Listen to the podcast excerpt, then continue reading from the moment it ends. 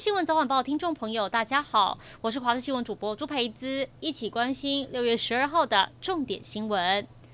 又有大学传出学生确诊，东吴大学位在北投宿舍有一个住宿学生，昨天晚上被验出阳性确诊，校方紧急在晚间十点进行宿舍大消毒，今天早上安排学生做全面普筛。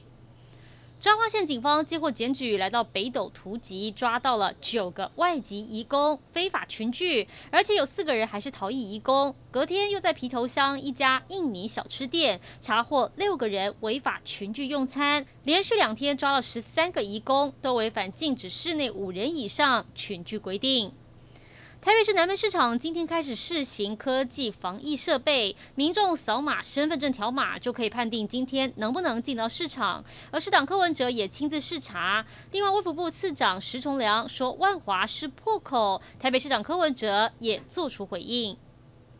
疫情至今仍旧没有降温，各县市首长面对这波端午连假返乡潮严阵以待。警政署也配合交通部，从昨天晚上九点到深夜，各交流道入口进行管制。南部地区八八快速道路北上路段车流量大，平均时速就只有三四十公里。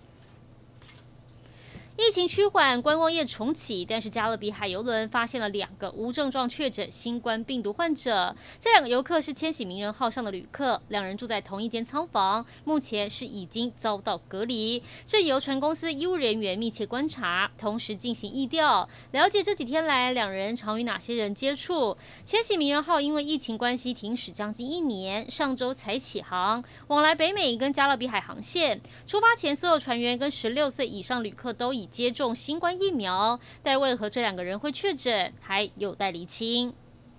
一起关心天气，今天太平洋高压略强，天气比较稳定，各地大多是多云到晴。午后西部地区、宜兰山区有局部短暂雷阵雨。除了午后雷雨之外，风向还是东南风。花东跟恒春半岛不定时会出现局部短暂阵雨。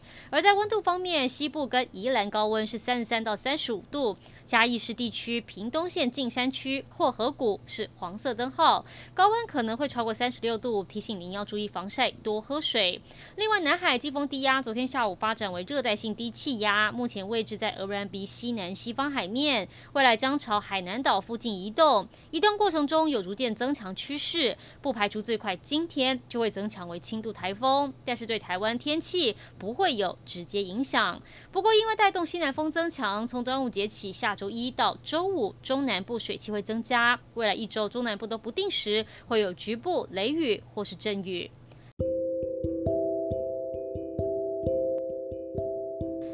以上就是这一节新闻内容，感谢您的收听，我们再会。